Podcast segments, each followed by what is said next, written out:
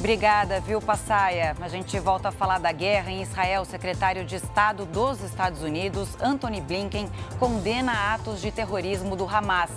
E aqui no Brasil, Manaus é coberta por fumaça de incêndios na floresta amazônica pelo segundo dia seguido. Agora, no JR.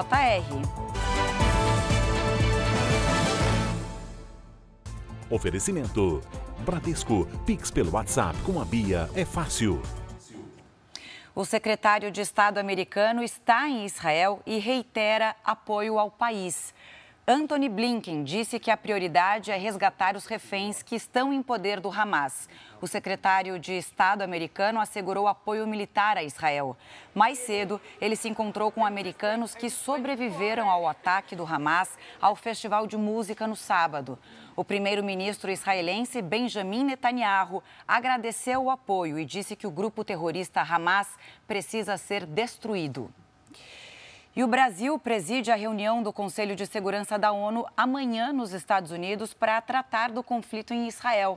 A gente volta a Brasília com a Narla Aguiar. Oi, Narla, boa tarde. O que, que você tem em relação a esse assunto? Boa tarde novamente, Camila. A reunião será presidida pelo ministro das Relações Exteriores, Mauro Vieira.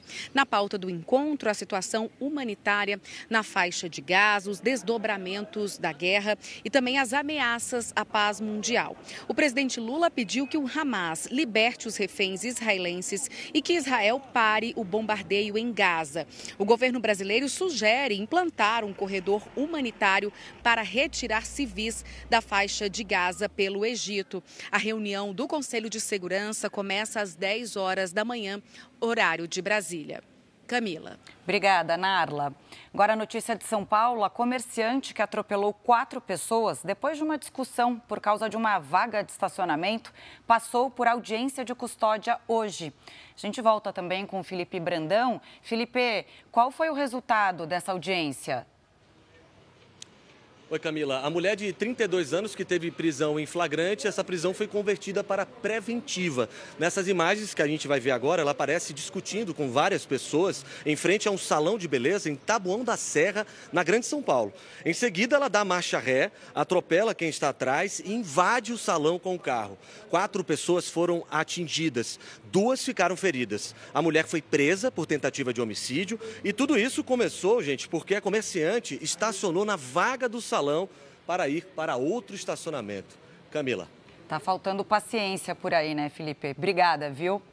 E a capital do Amazonas está encoberta por uma densa camada de fumaça. De Manaus, a gente fala com o repórter João Luiz Onetti, que tem os detalhes. Oi, João. Oi, Camila. Boa tarde. O fenômeno é efeito das queimadas provocadas pela seca aqui na região. Hoje cedo, vários prédios amanheceram encobertos pelo segundo dia. Já nas primeiras horas da manhã, a visibilidade era muito ruim para os motoristas. De acordo com dados do Instituto Nacional de Pesquisas Espaciais, o Amazonas tem o pior índice de queimadas para outubro dos últimos 25 anos. Com a capital encoberta por fumaça, Manaus registra a segunda pior qualidade do ar no mundo e uma das piores aí do Brasil. A recomendação é voltar a usar as máscaras. Camila pode ajudar realmente. Obrigada, viu, João? E chega ao fim essa edição. Você continua agora com Passaia e o Cidade Alerta. Amigo, arrasa aí. Boa tarde a todos.